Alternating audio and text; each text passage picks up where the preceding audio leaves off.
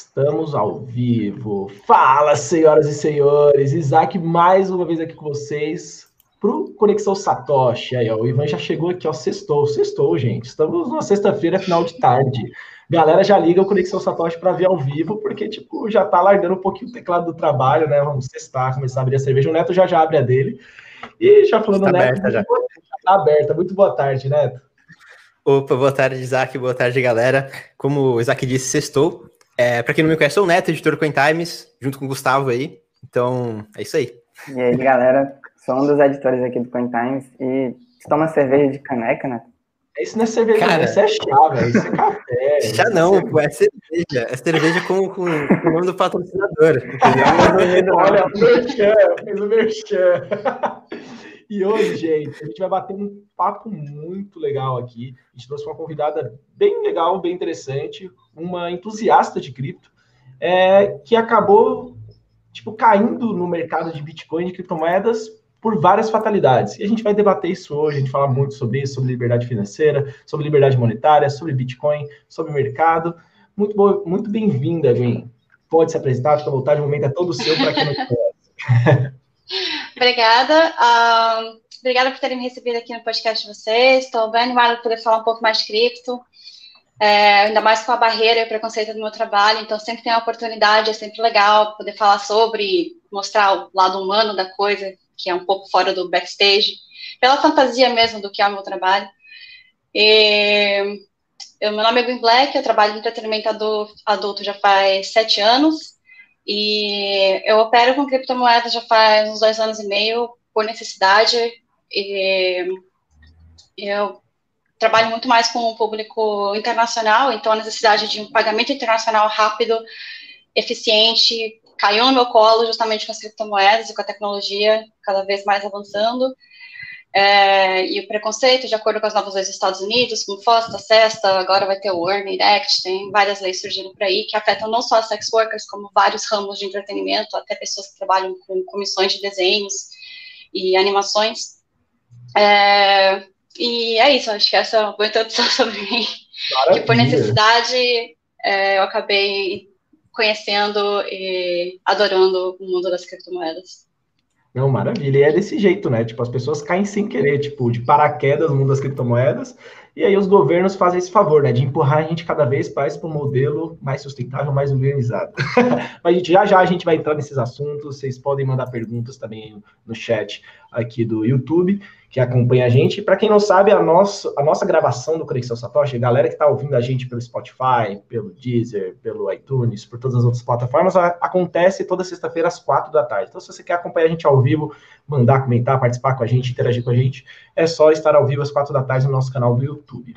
E antes da gente falar nisso, o Neto já fez um merchan, né, já da Foxbit ali com a carequinha. Vamos falar dos nossos patrocinadores antes da gente começar o bate-papo.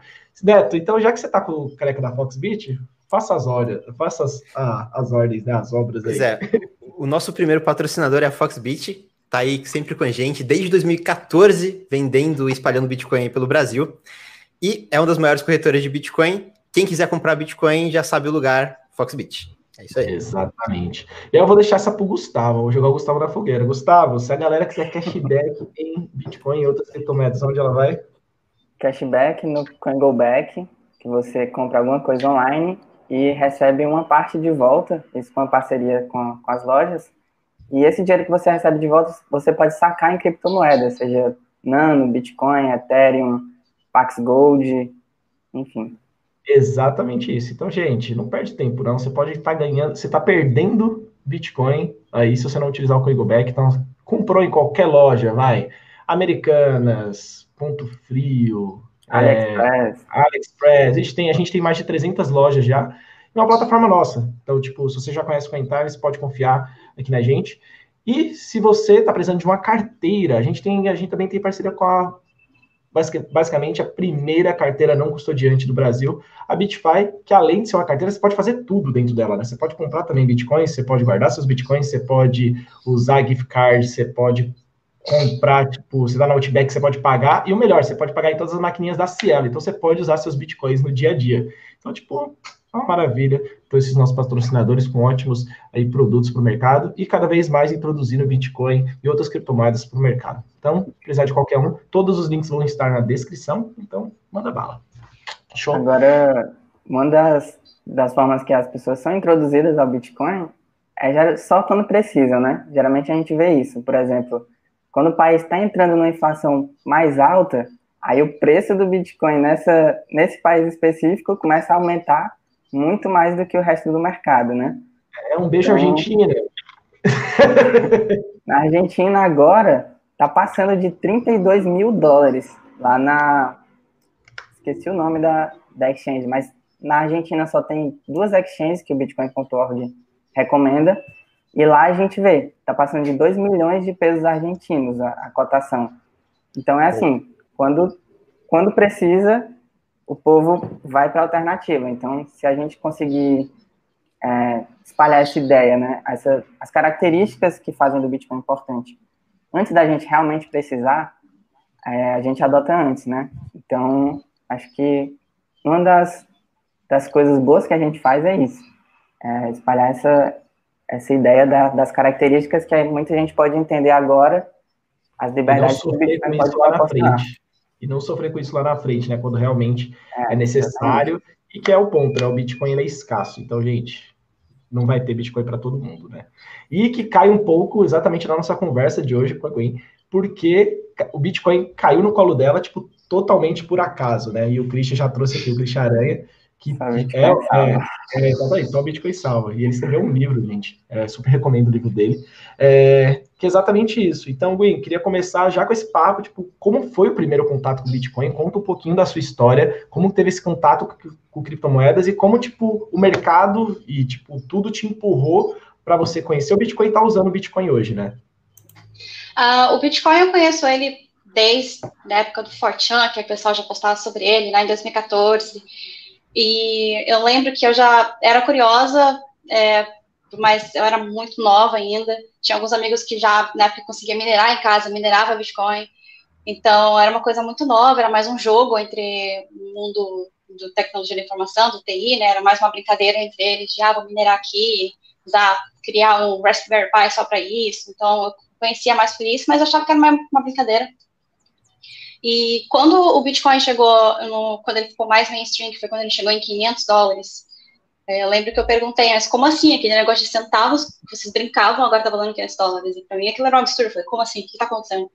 Eu comecei, e foi numa Campus Party que eu sentei com um amigo meu, é, que minerou durante essa época do começo, e me explicou mais sobre. Eu falei, isso, isso é muito confuso, que ele me explicou muito técnico como funcionava o processo de mineração, e que começou a não valer a pena naquela época, já naquele halving, que começou a ficar muito caro, começou a surgir várias usinas gigantes na China que estavam minerando. E ele falou que por causa dessa adoção das gigantes mineradoras foi quando ele viu que tipo não dá mais para minerar em casa porque ficava muito mais caro você pagar energia elétrica do que minerar. É, e ele falou que isso acaba virando uma moeda do futuro. E eu ouvi aquela conversa, eu falei, não, talvez eu compre, eu vou pensar em comprar como investimento. Acabei ignorando, e em 2018 eu trabalhei em um site que era é de uma canadense, hoje em dia o site já foi descontinuado, mas ela fazia todos os pagamentos por Bitcoin para pessoas de outros países, porque a taxa era muito mais barata, era muito mais rápido e era muito mais eficiente. Então você pedia o payout e em uma hora já estava na sua carteira. Então era um processo muito mágico, é, porque no, no ramo que eu trabalho, os payouts são entre 15 e 15 dias, ou mensalmente, e eles demoram cinco dias de processamento, e depois desse processamento ainda tem toda a papelada para fazer com o banco, mais as taxas, e tudo isso era um processo que me drenava muito, e com o Bitcoin eu falei, isso é muito mágico, e eu comecei a não converter esse dinheiro, no começo eu convertia para real, eu lembro que na época ele estava 3 mil dólares, eu converti um pouco para real, porque eu precisava pagar minhas contas, obviamente, mas eu sempre deixava um pouquinho no, na Mycelium, que eu já tinha lido sobre, se não é só, se você não tem a chave, não são seus bitcoins, not your keys, not your coins, então já comecei a me informar mais, deixava ele na Mycelium, no celular offline, e deixava como uma brincadeira, assim, deixava um valor risório lá, para tipo, ah, tenho, tenho Bitcoin. E, e com essa conversão do, dos payouts, pagando as contas, eu fui vendo, na época eu estava a três reais o, o dólar, Eu falava, não, tá bom, acho que mais que três não vai passar, né? E, e aí, no, quando chegou em 6 mil o Bitcoin, um, um, colega meu que estuda muito sobre o mercado do Bitcoin falou, não, esse valor talvez você nunca mais veja. Então, se você tem como você não converter agora, ou então, inclusive, pegar o dinheiro da sua poupança, dos seus investimentos em real, colocar em Bitcoin, agora é uma boa. E eu escutei ele, foi, foi tipo, o melhor conselho da minha filha. E com a inflação desse ano, é, é aquela coisa, eu nunca entrei no Bitcoin para ficar rica, aliás, eu não, não estou rica, mas a proteção que eu senti quando eu vi a inflação, que já estava na Argentina já no ano passado, que eu já acompanhava já, eu, e via o governo imitando o mesmo comportamento, imprimindo dinheiro, e eu falei, isso não pode, não pode estar certo, então, como é que o meu dinheiro, que eu tenho hoje, 10 reais na minha conta, ele vai, vai ter mais dinheiro impresso, então ele vai valer menos, é um conceito mínimo de inflação que, infelizmente, não é disseminado para todo mundo. É, para a gente, algumas pessoas ouvem a palavra inflação, é só coisa de jornal que eles escutam, e é o preço do arroz, é o preço da fruta no mercado. Não é o preço, não é uma coisa que eles saibam exatamente o que é. Educação financeira. Não é o preço do dinheiro, né? É, educação financeira é uma coisa que falha muito. Eu tenho esse conceito porque sou formada em contabilidade. É, então, vendo que o Bitcoin, por ser escasso, ser o ouro digital, que é uma coisa que falam sempre sobre, eu vi que tinha essa grande potencial de proteção. Então, eu nunca vi como investimento, e sim como uma proteção da minha força de trabalho. Inclusive, li isso no livro The Little Bitcoin Book, que foi feito pelo pessoal da Ledger e da Tesla, para justamente disseminar o Bitcoin para as pessoas que não entendem muito sobre a tecnologia. E tem histórias maravilhosas de pessoas do Oriente Médio que estavam juradas de morte, que fugiram só com a CID memorizada, foram para a Europa, conseguiram fugir de bote e pegar todo esse dinheiro, conseguir uma vida nova em outro país.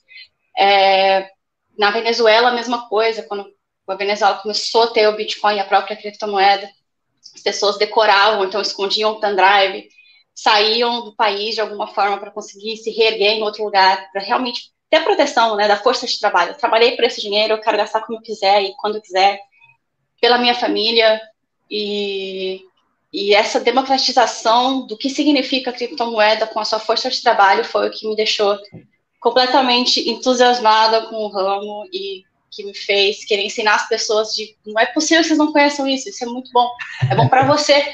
Então, eu comecei um processo de educação entre meus amigos, entre meus familiares, que agora já adotam o Bitcoin e Ethereum. Então, não é uma coisa fácil, não é uma conversa fácil pelo tabu que o Bitcoin carrega desde a Silk Road, desde a Deep Web, desde tudo isso que foi o começo, e as notícias mainstream que são pagas pelos bancos, como a gente sabe, existem grandes lobbies em volta disso, que fazem o Bitcoin ser apenas um esquema de pirâmide, passando domingo à noite na Record uma notícia dessa. É, recebo mensagens às vezes, mas você está mexida com esse esquema de pirâmide? Falo, não, não é bem assim. Existe esquema de pirâmide disso porque pessoas não se informam sobre e caem nesses golpes. Assim como pessoas caem em golpes diariamente com boletos falsos, com e-mails de phishing de banco. Então, falo, não é uma coisa exclusiva do Bitcoin. Eu falo, gente, o pessoal cai em pirâmide de boi, gente. que passar na Globo, que passar na Globo. De chá de emagrecimento. É, existem tantas coisas, tantas coisas, te garanto que não é exclusivo. E agora, que até o mito que finalmente está caindo, que é a bolha do Bitcoin, que cada quatro anos tem uma bolha que é a Bull Run. E, então, aos poucos está sendo desconstruído e existe agora o Fear of Missing Out, que é o medo de perder uma, uma coisa nova, que é um, fenômeno muito novo que as redes sociais trouxeram para a gente, inclusive é um, uma coisa que eu luto muito contra, que eu odeio redes sociais, pela ironia que seja de eu trabalhar com redes sociais, eu detesto redes sociais. Elas sugam sua vida e elas são o motivo da democratização do mundo, está do jeito que está. Mas esse é outro assunto. e e, e justamente esse fear of missing out que tudo está criando nas pessoas, é está trazendo o Bitcoin cada vez mais entre as conversas, as notícias se polinizando um pouco mais, um pouco aqui. E, e o Bitcoin caiu no meu colo justamente com toda essa carga emocional que eu trouxe agora, assim, é uma grande história que eu tenho com a relação com a tecnologia que me levou nesse momento de querer gastar meu dinheiro como eu quero gastar. Então, é mais ou menos isso. A gente tá, estava conversando um pouco antes aqui do podcast, é, falando, poxa, você já falou para sua família que você tem Bitcoin, porque justamente existe, esse, existe ainda esse preconceito de que, poxa, quem mexe com Bitcoin é piramideiro, quem mexe com Bitcoin mexe com coisa da, da Deep Web, da Darknet, alguma coisa do tipo, mas justamente é, isso está se mostrando cada vez mais, mais errado, né? Porque hoje você tem grandes bancos, sei lá, JP Morgan, você tem, enfim, diversos bancos. Os bancos brasileiros ainda estão atrasados nisso, né? Infelizmente, a gente tem um sistema bancário incrível, mas os bancos brasileiros parece que não são tão incríveis assim. É, mas isso está se perdendo, né? E, e, e, é outro tabu que está caindo junto com o Bitcoin. E é muito legal ver você trazendo é, e quebrando vários tabus diferentes, inclusive até com Bitcoin. Acho legal o entusiasmo do início, né? Quando você chegou ali na parte do Bitcoin a 6 mil reais, foi, foi aí que eu entrei. Eu não tinha. Antes era, era só uma conversa para mim. Ali que eu entrei, e aí eu tinha também um pouquinho de Bitcoin na carteira e eu ficava, caraca, eu tenho Bitcoin na carteira. É pouco, mas tá ali. Tem aquele negócio de você. De, daquele dinheiro ser seu, né? Se você é a única pessoa que tem aquela chave privada daquela carteira, não tem como outra pessoa impedir você de usar aquele dinheiro. Não tem é, barreira fronteiriça, não tem barreira é, burocrática, não, não tem horário bancário que vai te impedir de nada. Então aquele dinheiro é sempre seu. Hoje eu tenho cerca de 5 reais aí na Bitcoin, na, na Lightning Network, que é na Phoenix. 5 Bitcoin! 5 mil satoshis, eu acho, na, na Phoenix, né? E aí eu só penso, caraca, eu tenho Bitcoin na Lightning Network. é só pelo entusiasmo mesmo. Não é, e eu acho que, tipo, é, o que você comentou, Gwen, eu acho que não tem como exemplificar mais essa questão de liberdade é, da, da forma como você trouxe, né? Que realmente, tipo, você foi travada de todos os lados, né? E acabou tendo que, tipo, é, e a gente tava conversando antes de começar o podcast, gente, ela contando um pouquinho. Realmente, foi travada de diversos lados, né? E foi forçada a usar Bitcoin.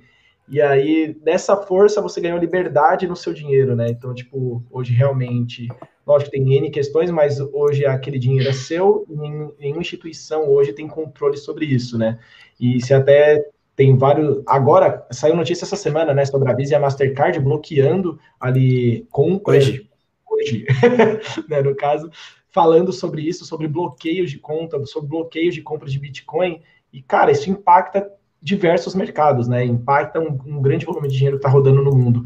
É, como que você vê isso? Você acha que, é, principalmente é, nesses mercados que precisam de liberdade, né? a pessoa precisa dessa liberdade, você acha que a, essa adoção à cripto é muito maior? Ou você, por exemplo, você fala, nossa, hoje só eu vejo fazendo isso, ou tem mais pessoas fazendo isso, tem mais pessoas olhando o Bitcoin com esses olhos, de cara, isso aqui é um caminho para a gente seguir e é um bom caminho, sabe? Uma coisa que eu sempre soube, assim, é, inclusive vem da minha família, que eu sei que quando a internet surgiu lá em 90 e nada, eu era bem criancinha, mas eu lembro do meu pai escaneando vários playboys para colocar em geocities naquela época. Então é um negócio assim, eu sei que a internet sempre existiu para pornografia, uma coisa que não é um tabu na minha vida. E eu sei que, tipo, a, a questão da pornografia e tecnologia, o avanço dela é, é muito ligado, assim, a, inclusive CAPTCHA, verificação de cartão de crédito online, é, vários sistemas de segurança que a gente tem hoje em e-commerce, tudo surgiu a partir de sites pornográficos e tecnologias que foram necessárias para a proteção das empresas, do comprador. É, aquele códigozinho de trás do cartão de crédito também, é uma revolução que veio da própria pornografia. A gente tem aí o VR, tem os sites de tube vídeos, tem todas as tecnologias, tudo veio da parte da pornografia. É, teve uma grande influência, porque um, desde que o mundo é mundo, sexo é, é uma necessidade. Eu falo até que um ser humano que, que se priva, né, da prazer sexual é uma pessoa que está deixando de, por exemplo, comer uma comida gostosa no restaurante. Assim. Eu falo que a experiência do, do entretenimento adulto é muito parecida com ver um filme muito bom, de ir num, num restaurante muito bom, que é uma coisa que deixa uma impressão em você. Então, alguns dias pode ser um negócio só mais fast food, só preciso ali me aliviar um pouco, mas tem dias que tem que ser uma coisa um pouco mais, assim, especial. É, então, eu falo que é uma, é uma necessidade, apesar de ser um luxo, é uma necessidade. Todas as pessoas no mundo têm os hormônios no corpo, um negócio biológico. É, então, é um mercado que você pode tentar extinguir pelo tabu, que a gente tem uma grande pressão de lobbies religiosos. Inclusive, agora falando do Pornhub, é, essa decisão da Visa e da Mastercard veio para uma pressão de lobby religioso dos Estados Unidos, porque o Facebook ele tem diariamente 77 mil alegações de pornografia infantil, de denúncias. O Pornhub, em cinco anos, teve 113. E esse foi o motivo da Visa Mastercard cortar laços com o Pornhub. Então, não é uma questão de querer proteger da pedofilia, é sim uma guerra contra o sex work que acontece do momento do movimento conservador que tem surgido no mundo, movimento conservador cristão, que tem realmente pego nisso é, por grupos assim que que inclusive disseminam notícia na internet, são coisas absurdas que eu leio de, eu nunca vi uma atriz pornô passar dos 35 anos de idade. Sim, porque normalmente elas se aposentam, é comum, você não vai ver uma pessoa que vai seguir com a vida dela para sempre é, nessa carreira. Assim como a carreira de entretenimento, alguns atores se desligam da Globo, coisa do tipo, o ator pornô também segue a vida dele. É o mercado, é normal. É o mercado. Aí falam, ah, mas todo mundo tem DST. Por obrigação, inclusive das companhias brasileiras, a gente é obrigado a fazer exame a cada três meses de DST, mesmo que você seja casado, mesmo que seja, tenha um parceiro só, você vai gravar filme, tem que entregar um exame de 24 horas. É, isso é um protocolo no mundo inteiro. E quando alguém é descoberto com DST, toda a produção é pausada naquele país, todo mundo faz exame, e quem teve contato com o ator toma PrEP, que é uma, uma pílula contra HIV, quando é o caso do HIV. Então, assim, é uma indústria que realmente zela pelo bem-estar, e apesar de toda a desinformação e dos lobbies absurdos que a gente vê por aí. É uma luta constante, porque é muito mais fácil você ouvir uma notícia que foi paga para algum jornal, ou então Hot Girls Wanted, que chegou na Netflix, que eu falo que foi um grande problema no sex work. É, foi um documentário que tem seus pontos, existe sim, eu vou falar que não existe abuso, abuso existe em qualquer trabalho, qualquer trabalho. Pessoas podem ser abusadas indo para o trabalho no ônibus, podem ser abusadas pelo chefe para tentar subir teste no sofá, toda essa coisa assim. O mundo não é perfeito, pessoas são ruins, não é o sex work que é ruim, pessoas são ruins. Então, é, tem muita desinformação e é muito mais fácil você ouvir quando grandes corporações fazem uma produção para falar que pornografia faz mal. É, é muito mais fácil você ver essa grande produção do que você ver as pessoas que realmente trabalham com isso falando, olha, não é bem assim. Fala, não, mas como é que você vai saber que é ver assim? Bom, porque eu trabalho nisso há sete anos, então eu sei sobre isso. E essa pressão da Visa da Mastercard que fez com que parasse os pagamentos para vídeos é, e live streaming no Pornhub foi uma decisão que veio ontem. A gente ainda não sabe muito bem o que, que vai impactar no, no Pornhub, porque a maioria dos pagamentos que a gente recebe são da Traffic Junkie, que é um serviço de propaganda. Então, todos aqueles banners na lateral quando alguém assiste nosso vídeo verificado, a gente ganha a comissão daquela, daquela propaganda. Então, isso não é diretamente linkado com o consumidor, mas tem um mercado de vídeos e o Pornhub Premium lá dentro, então isso talvez seja afetado. É, é uma coisa muito nova para saber o que, que vai afetar para pessoas que vivem exatamente disso.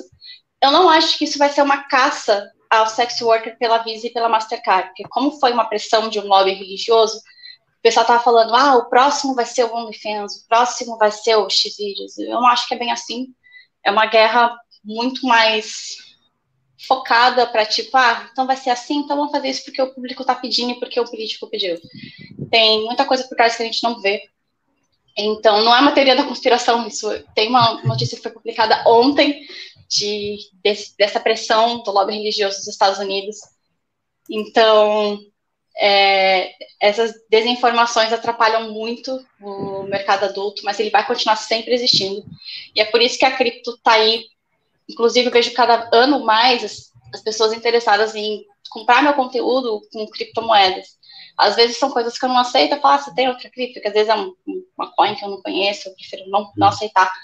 É, e, ou pessoas que falam assim, nossa, você me ensina a comprar pela primeira vez, aí eu compro um vídeo seu, para pessoas que querem aprender a operar, acabam usando eu como teste, porque eu falo tanto sobre isso. Eu falo, não, tudo bem, eu te explico, não tem problema. Então, é legal ver que tem essas pessoas percebendo já que o dinheiro não é bem delas. É, nos Estados Unidos, eles têm uma cláusula muito bizarra nos bancos, é, que eles podem desligar sua conta por motivos morais que o banco tem.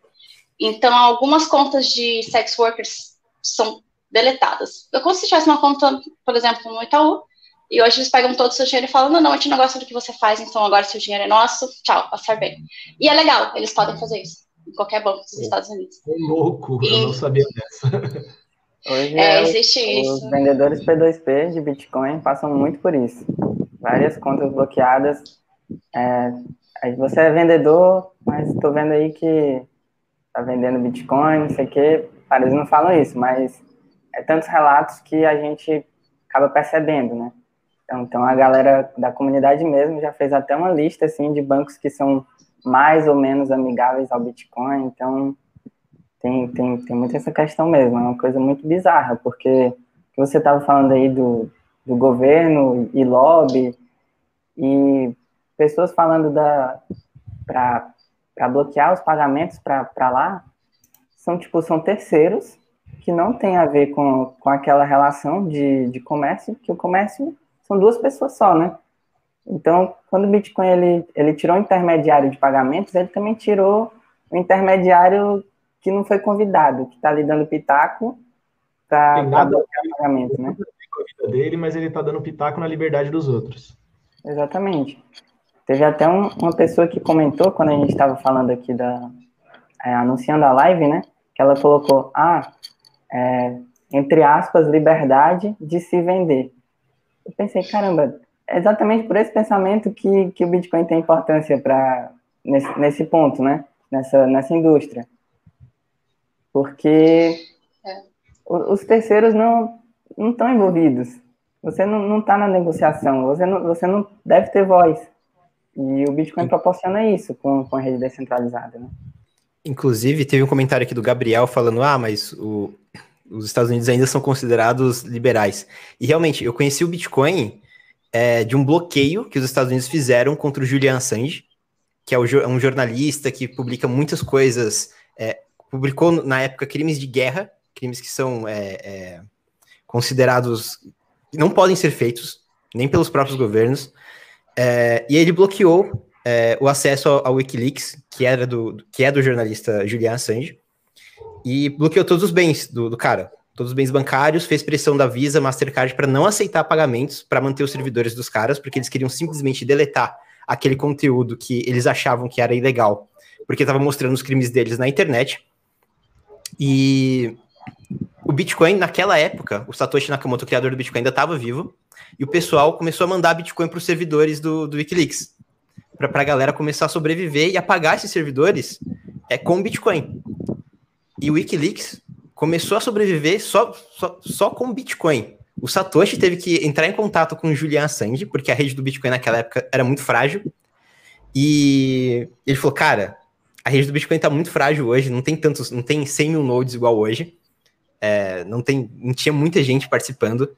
Cara, se o governo tentar fazer um, um crackdown aqui no, no Bitcoin, vai ser muito problemático. Aí o Julian Assange falou, cara, beleza, Satoshi Nakamoto, vou parar de, de, de divulgar o Bitcoin tanto assim. Mas ele conseguiu, além de pagar os servidores, ele conseguiu economizar o que virou uma fortuna em Bitcoin hoje. E ele fala que a melhor coisa que ele que, que já foi feita por ele e pelo Wikileaks e pelo jornalismo do, do, do, do Julian Assange foi justamente esse bloqueio bancário. Porque desde aquela época de 2011 até agora, o Bitcoin valorizou, sei lá, 5 mil, 6 mil por cento. Então, cara, é uma coisa impressionante. É uma coisa impressionante. E, e é justamente é uma questão de liberdade de, de expressão até. Não é só liberdade de. Não é só liberdade financeira, né? Porque o Bitcoin permite que você fale coisas que o governo não quer que você fala. E cai ju justamente no ponto que ela estava falando. É, enfim. É, é, é, justamente isso. Não, tem outro. Oh, desculpa, falei. Não, só ia, eu só ia adicionar o Neto, né? Esse ponto de, é, da liberdade que o Bitcoin traz, né? É, e é o que eu sempre falo para as pessoas, né? Amigo, conversa de bar, sabe? Aquilo lá. É, eu que eu já conheço, vai, já estou no Bitcoin há quatro anos, não é muito tempo, né? Mas Bitcoin também é muito novo, então estou ali equilibrando isso. E quando a gente começa a conversar sobre liberdade, né? É, e a liberdade, que eu falo, nossa, mas Bitcoin te traz muita liberdade. E as pessoas acham aquilo ruim. Só que quando você começa a conversar com elas, é exatamente isso que elas querem, né? As pessoas querem esse, esse nível de liberdade, as pessoas querem fazer isso. Só que hoje parece que elas não se sentem confortáveis ainda de ter essa liberdade, ou receio, ou medo, não sei o que, que é isso, mas sempre chega ali num, num impasse que, tipo, vem governo no meio, vem, vem o Estado no meio disso, né? Mas eu acho que esse é um processo. E quando você falou dos bancos, eu lembrei muito, Gwen, de casos aqui no Brasil, mas que não chegaram a. Eles não excluem a conta assim simplesmente por, por questões morais, né? Eles mandam, nossa, vi diversas pessoas no mercado de criptomoedas recebendo cartas, não só pessoas, mas como, tipo, é, pais de, dessas pessoas, familiares dessas pessoas, tendo encerramento de contas, né? E eu até brinquei uma vez com a minha esposa falando: Nossa, qualquer dia chega uma carta aí pra gente e a gente fica sem banco. E aí vai ter que viver só de Bitcoin, porque em um momento a gente ficou só com Bitcoin na carteira, né? E aí a gente consegue mais. Mas, ganhou. Você... Pode, pode falar, Isaac, pode falar. Não, você tipo... pensa. manda aí. Não, eu só ia perguntar se você usa é, o Bitcoin que você acaba, tipo, trabalhando, você acaba trabalhando, você usa no dia a dia, você fica, você é uma roller, você, tipo, aquilo, hoje você tem, por exemplo, uma quantia de Bitcoin guardada para você, ou você simplesmente usa isso mesmo só como é, meio de pagamento, né, uma transferência ali bancária internacional, como se fosse transferência internacional, ou você realmente hoje investe em Bitcoin ativamente, né? É, eu invisto no Bitcoin, eu tenho a minha Ledger, é, inclusive eu expliquei para os meus pais como fazer isso também. E, voltando só um pouco, uma coisa que eu ouvi quando eu expliquei para os meus pais sobre o que, que era criptomoeda e por que, que eles deveriam ter, é, a minha mãe falou uma coisa muito engraçada para mim, que é, não, mas agora sabia que aquele dinheiro para mim está disponível na poupança a qualquer momento. Eu falo, mas o Bitcoin também, tudo que você precisa fazer é enviar para uma exchange, e hoje em dia até no caixa 24 horas, agora a gente tem essa opção né, de sacar. É, então, você tem disponível, o dinheiro, o dinheiro é seu, é, então você consegue gastar, só que quebrar isso por ele não ser uma fiat currency, por ele não ser um real, por ele não ter lá um real, amanhã ele pode ser 50 centavos, o pessoal acha que, que perdeu, assim, só que se você vê a inflação longo do tempo e os gráficos do Bitcoin, você vê que realmente é aquele vai e volta, só que é um vai e volta que vai subindo. É justamente porque o mundo não para de imprimir dinheiro e de aumentar, e a pandemia, então, que piorou muito mais essa situação e a extrema pobreza entre vários países, e agora até os níveis de, de classes estão aumentando o gap entre eles. E o Bitcoin hoje, eu penso nele como um investimento, é, não só o Bitcoin, como eu tenho Ethereum e Tether também, o Tether como é um para um para o dólar, eu acho legal receber de alguns sites que a variação não fica tão grande, então, eu, eu tenho esse investimento, é, eu explico para os meus amigos, inclusive, quando alguém fala, vamos pagar pizza, eu falo, posso mandar em Bitcoin? Então, tipo, eu tento colocar essa sementinha na cabeça deles, não, você vai ter, tipo, 10 reais em Bitcoin, mas você vai ter o primeiro, o primeiro é difícil. Depois que você tem o primeiro, é fácil. Então, você oferecer para você, não, baixa o aplicativo aí agora da MySelling, eu, eu vou te passar pelo seu QR Code, você vai receber agora mesmo, você vai ver como é rápido. Então, às vezes, eu, eu, tento fazer isso com meus amigos, assim, essa brincadeira de mandar, então, dar presente de, de, Natal, tipo, dou um presente, eu também dou um pouco. No meu casamento, inclusive, eu tinha um QR Code no meu casamento, quem quiser dar Bitcoin, tá aqui o QR Code. Ninguém deu, mas tá lá, tipo, ó, usamos Bitcoin, então, tipo, tá aqui a sementinha. Então, sempre você pôr um pouquinho, assim, eu acho que tem várias barreiras que tem que ser quebrada ainda. Uma delas é a pessoa achar que tem que ter um Bitcoin por vez, ele não é quebrado em satoshis, então essa é uma das coisas que eu vejo, mas eu vou ter que comprar um inteiro, muito caro. Não, você pode comprar qualquer valor, é, não tem problema. Então, isso eu acho que é, é uma das coisas que a primeira conversa sempre tem, assim. É, por isso que eu tenho oferecido para pagar tipo, as vaquinhas de grupos de amigos, eu sempre ofereço pagar Bitcoin para eles. E tem, e tem funcionado, porque é, tem que não, manda um Pix, é mais fácil falar, mas Bitcoin também é uma coisa, tranquilo. Então, eu tento sempre mandar essa sementinha. Ver como investimento é uma coisa boa, é, mas eu sempre deixo bem claro que o motivo do Bitcoin existir é a liberdade. Inclusive, se você for num dia futuro possível que a gente puder viajar novamente, é, tem uns caixas eletrônicos ao redor do mundo que tem uma taxa, às vezes, astronômica, mas você consegue viajar sem ter que passar por uma casa de câmbio. Você simplesmente viaja com, o seu celular, com aquele valor que você quer gastar na viagem, tira no caixa eletrônico e vai em qualquer país da Ásia, qualquer país do, do mundo que tenha, obviamente, o, o, caixa eletrônico, você já consegue fazer essa conversão logo ali, sem passar por nenhum estresse cambial, ou viajar com bolos de dinheiro, ou cartão pré-pago que pode desmagnetizar. Eu acho que também é uma solução até para isso. Cara, tem até uma família que viaja o mundo, né? É, apenas com Bitcoin a famosa família Bitcoin. Inclusive, são, acho que são uma mulher e três, quatro filhos, eles venderam tudo e venderam tudo antes da alta de 2017 e agora vivendo só de Bitcoin, só de espalhar o Bitcoin e viajando pelo mundo. Os caras estão uma hora na Europa, outra hora, sei lá, na África. Acho que eles vão passar pelo Brasil ainda, ainda no próximo ano. Cara, é demais. Te dá uma liberdade muito grande o Bitcoin. É, é incrível. É, o Ivan acabou de mandar aqui, ó, parabéns para a gente, parabéns para o Coitimes e mandou também parabéns para Foxbit, aí, os seis anos de Foxbit. Obrigadão, Ivan, por estar acompanhando. É, deixa eu fazer mais uma, uma dúvida aqui, é, Gwen. É, eu acabei, tipo, a gente passou um pouquinho por ela ali antes do papo, né? É, ainda mais ali no, no mercado de Bitcoin. É, no nível mundial, né? Nível mundial ali do mercado do mercado de entretenimento adulto. Você vê essa aceitação também no Bitcoin? Porque, tipo, a gente já viu ações, do, por exemplo, do, do próprio Pornhub, né, fazendo uhum. é, campanhas com a The Verge, é, ali há alguns anos atrás, né, já, alguns portais já fizeram, alguns sites já fizeram, plataformas já fizeram algumas ações né, específicas, mas eu nunca vi com grande força, né, é, tipo, criptomoedas está trabalhando lá fora realmente com isso. Você vê uma grande força? Olha, eu vejo, mas é uma coisa muito mais entre as, as empresas e os modelos, porque uma das formas de pagamento de alguns sites bem grandes hoje em dia são em criptomoeda.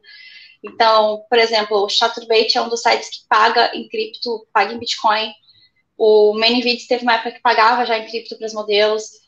É, tem o Pornhub mesmo, que paga em Tether e paga em Merge. Tem o SpankChain, que paga em Ethereum diretamente. Então, já existem vários sites que pagam, eles fazem a conversão do, do dólar é, para cripto direto para mim. Então, o que eu ponho lá é só o meu address, ou então só o meu QR Code, eu mando para eles o, o, endereço, e eu acabo recebendo aquela 15 dias naquele endereço, tem alguma atualização, eu vou lá através do site. E e isso é uma realidade já entre modelos. Inclusive, no, no, grupo que eu administro de Telegram, com, que tinha mais de 100 modelos, a maioria já recebia de alguns sites que tinham pagamento exclusivo de Bitcoin, é, que é a Celeb TV, nesse eu não cheguei a trabalhar, mas ele pagava diretamente em Bitcoin. Então, eu percebia que, assim, elas operavam em Bitcoin, só que elas não confiavam em guardar o Bitcoin. Então, elas recebiam, é, elas recebiam, inclusive, direto no exchange, que eu falava que era um grande erro. Elas recebiam direto no exchange e convertiam para real no mesmo dia, com medo de perder aquele dinheiro. Eu entendo, porque é, nem todo mundo está ali para investimento, né? Aquilo que a gente fala, a gente está lidando com sobrevivência, pessoas estão trabalhando para pagar as contas, pagar a escola de filho, pagar o meio médico, enfim, sobreviver. Então não tem o luxo de perder centavos ou reais por causa de algumas horas que ficou sentado ali o dinheiro. Então, eu vejo que tem uma adoção grande justamente por ser rápido. Então, elas pedem o cash num dia e já recebem tipo, em 24 horas no banco delas, depois da conversão. Então, eu vejo essa adoção entre modelos, principalmente de países de terceiro mundo, que é o caso do Brasil, na Argentina, é, na Colômbia, isso já é uma realidade entre as sex workers. Agora, entre o usuário, o, o membro do site e o site, é, eu não tenho esses dados, mas eu sei que alguns sites já aceitam, já tem esse sistema de pagamento, e algumas pessoas já usam, mas não é nem perto de ser uma coisa assim fácil e, e rápida. É, é, mais porque como a fanbase que geralmente gasta com entretenimento adulto é um pessoal, é, vou pegar pela minha faixa etária que eu tenho, são pessoas entre 40 e 60 anos, às vezes até 70, 80 anos, já tive clientes de 95 anos. Então, são pessoas que, inclusive, tecnologia é um problema para eles. Assim, eles tentarem assistir um vídeo, por exemplo, via Skype, já é uma luta, assim, tem que ter uma paciência de ficar lá uma hora explicando, ó, esse botão aqui, esse botão aqui, aí você clica aqui, você consegue fazer aqui. É, mandar um e-mail, às vezes, é muito difícil para essas pessoas, justamente pela barreira das gerações, que a gente já cresceu com a tecnologia. Desde que a gente está aqui, a gente já conhece tecnologia, a gente já conhece computadores, a gente já lida com isso de alguma forma. De uma forma ou de outra, a gente já lida com tecnologia. Agora, com a adoção da tecnologia, inclusive de celulares pelo mundo, assim, a, a barreira da educação. É, a gente vive um momento que da fragilidade das notícias, né, com as fake news. É justamente por isso, porque a gente sabe investigar uma notícia se aquela fonte é válida ou não. A gente consegue, tipo, pô, isso aqui não é um link confiável. Mas a gente até usa o pejorativo tio do WhatsApp, né, que não sabe identificar o que é uma notícia falsa, o que é uma notícia de verdade isso acaba acontecendo também com, com o mundo dos pagamentos. Inclusive, os golpes na pandemia com e-commerce aumentaram muito, muitos boletos falsos, golpe com auxílio emergencial, é, justamente para essa barreira tecnológica. Educação tecnológica, educação financeira. A educação é um grande problema.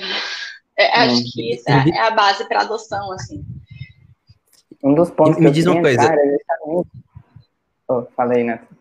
Pode falar. É, não, só, só, uma, só uma dúvida. É, em questão de, de, por exemplo, você falou que é, essa adoção é, é uma coisa mais muitas vezes muito, muito, mais geracional e tudo mais, mas voltando um passo atrás, é, para você aceitar Bitcoin diretamente é muito melhor do que aceitar, sei lá, um Visa, Mastercard por conta de chargeback, ou não? Ou é melhor que você Sim. aceite direto Visa, Mastercard e tudo mais?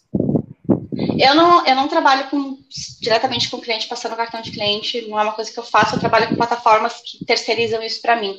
Então, o processamento desses sites, inclusive, tem uma taxa bem alta, é, o pessoal brinca muito hoje em dia que o OnlyFans é um site muito predatório, porque ele pega 20% da comissão dos, das modelos, sendo que a média do site de modelo de Kenny é de 50%, justamente porque as fraudes e os golpes com cartão clonado é muito grande e eles não tiram esse dinheiro. Se alguém me mandou dinheiro no cartão clonado, o site paga mesmo assim. E é por isso que é 50%, não tem a chargeback para mim é, no ramo do entretenimento adulto, como testam muito cartão de crédito clonado nesses sites, como testam muita coisa com o nosso ramo, como a gente fala, pornografia é a entrada para a tecnologia, então a gente passa por muitos testes, então eu prefiro trabalhar com sites que terceirizam isso para mim. Com o Bitcoin, eu tenho alguns clientes que eles já utilizam, então, quando eles querem pedir um vídeo customizado, ou eles querem comprar algum pacote de vídeos, ou eles querem pegar uma chamada de vídeo comigo, é, eu ensino eles, eu oriento eles como comprar via Coinbase, via Binance, e onde eles enviam, mandar o meu QR Code, explicar, manda para esse aqui. Depois que tiver pelo menos uma confirmação, eu já posso, já posso te mandar as coisas, que às vezes eles mandam no modo lento para ficar mais barato. Então, é, eu tenho explicado isso, e esse ano eu consegui, assim, 10 pessoas utilizando Bitcoin comigo, que foi, tipo, Boa. eu nem acredito nem acredito, tipo, eu, tudo bem, se você pegar a porcentagem, assim, que eu tenho 30, 30 mil seguidores no, no Twitter e 25 mil no Instagram. Se você vê que, tipo, isso é uma adoção pequena, porque são 10 pessoas, só que considerando que a minha conversão de clientes geralmente é de 1% que vira pagante desses meus seguidores, até vezes muito menos, e sendo que tem 10 pessoas que já estão dispostas a pagar por um meio que chega diretamente para mim, é, já é alguma coisa, porque isso alguns anos atrás isso nem existia, assim, não tinha alguém que chegava, mas você aceita cripto? Como é que funciona? Tipo, até a curiosidade e a paciência também que eu tenho desses clientes um pouco é, de outras idades, assim, de outras gerações, terem essa curiosidade, eu já acho isso muito legal. É, mas ainda tem essa barreira da tecnologia no geral, porque como gira muito rápido, eu até brinco que até para mim é meio difícil acompanhar, porque eu já não sou da geração TikTok. Então, para mim, essa, essa parte é muito doida, assim, como esse aplicativo funciona, eu já não entendo. Então, meio que eu consigo entender que algumas pessoas têm problema até, tipo, mas eu vou pegar o meu cartão de crédito, eu vou por aqui nesse site e explicar o que, que é um QR Code, sabe? Mas isso é uma foto, o que, que eu faço com esse monte de desenho? Qualquer, eles parecem muito com outro desenho, como é que o desenho sabe é outro desenho?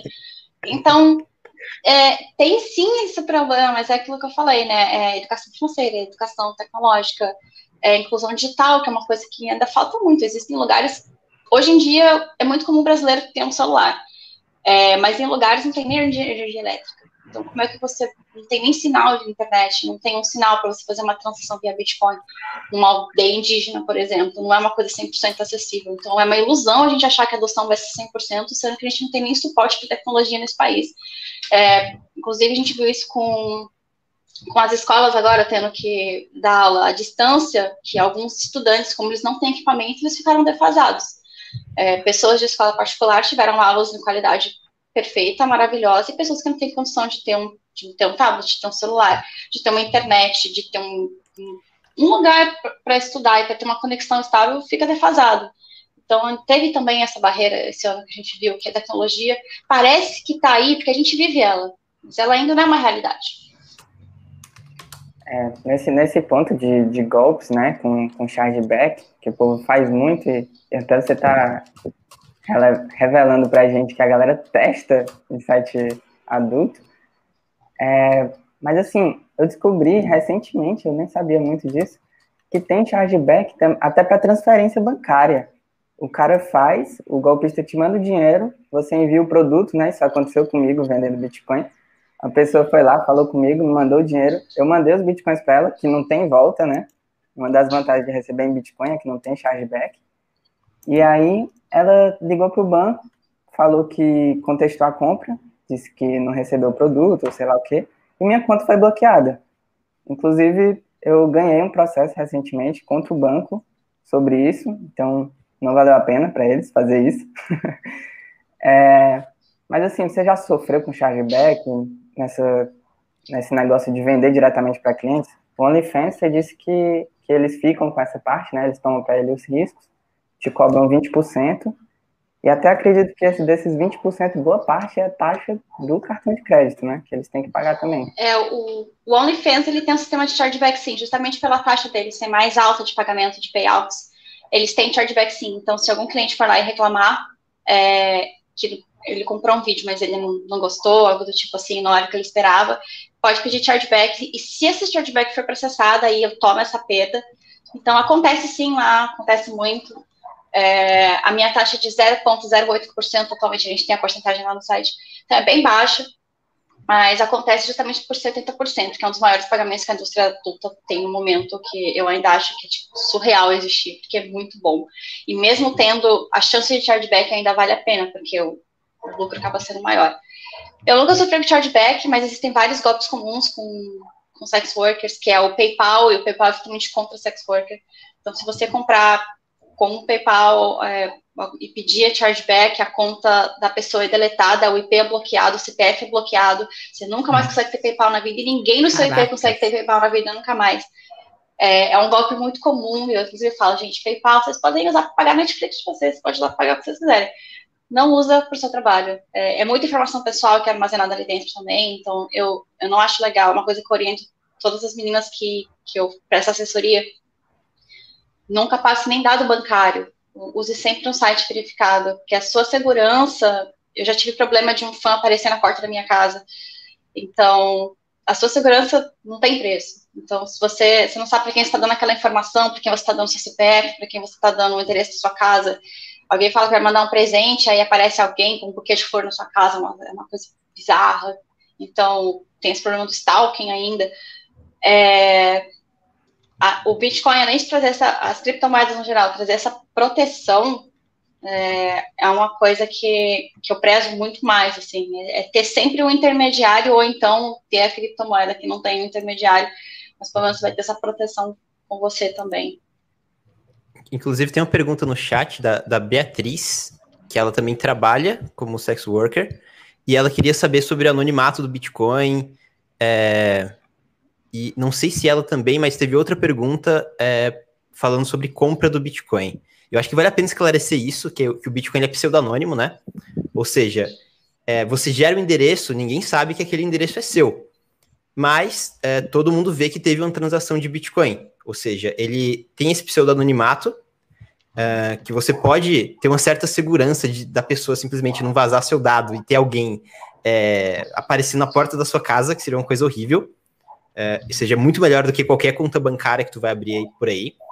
É, mas ele também não é completamente anônimo, é, de forma que seja muito fácil pro, pro sei lá, seja muito difícil para um, uma autoridade policial ir atrás de algum criminoso. Ou seja, o Bitcoin ele tá, ele é bom o suficiente para a maioria dos cidadãos, dos cidadãos, cidadãos e ruim o suficiente para parte para grande é. parte dos, dos, dos, criminosos. Ou seja, ele te dá uma boa segurança para você que quer trabalhar com pagamentos, pagamentos internacionais, e você consegue. Hoje no Brasil a gente tem um, uma relativamente boa liquidez de Bitcoin. Uh, então você tem algumas corretoras de Bitcoin como a Foxbit, e você também pode, ah, não quero dar meus dados para a Foxbit por algum motivo.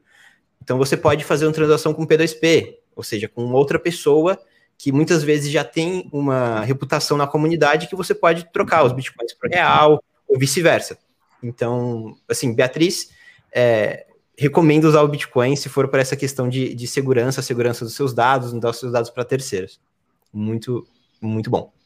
Uhum. A Isabela Lightwood foi quem perguntou de compra de Bitcoin. Pode usar um exchange como a Foxbit ou comprar direto, né? e perguntou da questão do Pix, se não era parecido, porque você também fazia chave para é. mostrar o QR Code. Pix tá muito mais para nada parecido, viu? só, só, por fora parece, só o QR Code parece. Rapidinho, uma coisa que eu até brinco com meu marido é que se o banco tá querendo muito que você use, talvez você não devesse usar. É, uma coisa errada.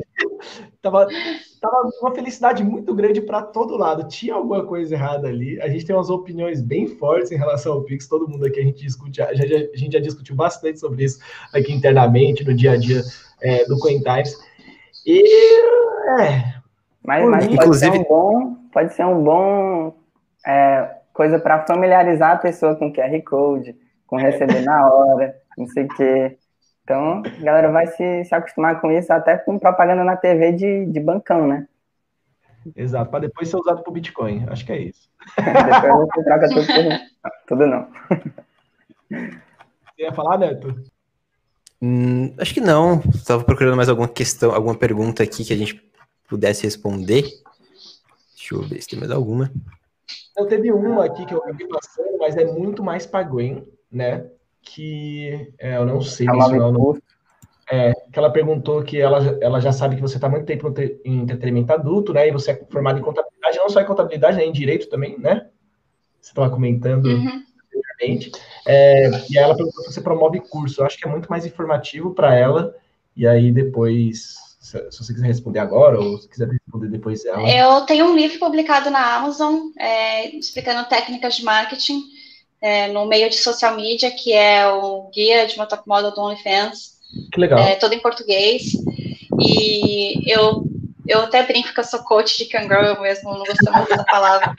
Eu, eu faço uma assessoria semanal, se, se alguém quiser, mas eu não faço assessoria contábil nem assessoria jurídica, justamente porque eu estou extremamente atualizada na área. Eu sempre oriento a pessoa a procurar um contador na sua região, porque impostos variam de cidade para cidade, inclusive o, o, seu ramo, ou então é, o imposto de renda, enfim, tudo isso tem que ser avaliado por uma pessoa da sua região. Então não adianta pegar o do amiguinho na internet, tem que ser alguém da sua região que entenda os impostos municipais e estaduais. É, então, dessa parte não, mas agora sobre sex worker, pode entrar em contato, que eu tenho meus valores sim para essa assessoria. Aí, ó, então é só entrar em contato com ela. Quer deixar suas redes sociais? É, minhas redes sociais são todas Green Black, é, Green Black underline para o Twitter, Green Black, Green underline Black no Instagram, mas no Instagram a gente sabe que sempre está caindo, então né, segue no Twitter de uma vez ainda mais para o ramo de sex work, o Instagram não é um lugar muito bom, inclusive nada da Facebook. E, e eu tenho o meu e-mail, que é gwyn.gwynblack.com, então pode entrar em contato pelo e-mail também que eu respondo. E ou só pesquisar no Google mesmo que você vai achar. Né? Gwyn Black só tem eu, então é um pouco fácil de achar. Gwyn, é, está encerrando por aqui, pessoal. Gwyn, eu queria muito te agradecer de ter parado aí um pouco do seu tempo, da sua sexta-feira aí para bater um papo com a gente, para falar sobre o mercado adulto, para falar sobre o trabalho de sex work, para falar sobre Bitcoin, sobre criptomoedas, sobre liberdade. Realmente eu adorei a live.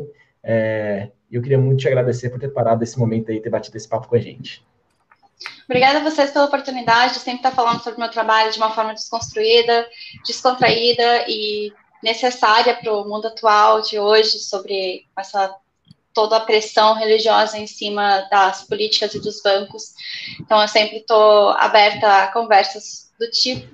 Obrigada pela oportunidade, gostei muito do papo também. E eu espero que mais pessoas vejam isso e não só vejam o meu trabalho como algo menos. É, como a gente está brincando no começo, né, antes de começar a live, de vender o meu corpo. Eu não estou vendendo o meu corpo, aliás, é, todo mundo está pelo capitalismo em algum momento da vida mas é uma questão de liberdade e eu estou muito feliz com as minhas escolhas. É, mas você deixa aquela perguntinha, você está tão preocupado com a minha, então vamos pensar sobre a sua um pouquinho, ver se você está feliz com as suas escolhas, porque eu estou com a minha. e... e obrigada de novo pela oportunidade. Nossa, esse é um termo que me incomoda muito, porque você não está se vendendo, você está prestando um serviço. Né? E serviço assim é diferente de produto. Exatamente. No final do dia, a gente só quer pagar nossas contas e dar uma vida melhor para nossa família. Falou tudo. É isso aí, falou, falou tudo. Gente que acompanhou a gente aqui na live, muito obrigado. Netão, muito obrigado por mais uma gravação. Gustavo também, muito obrigado por estar mais uma vez aqui comigo.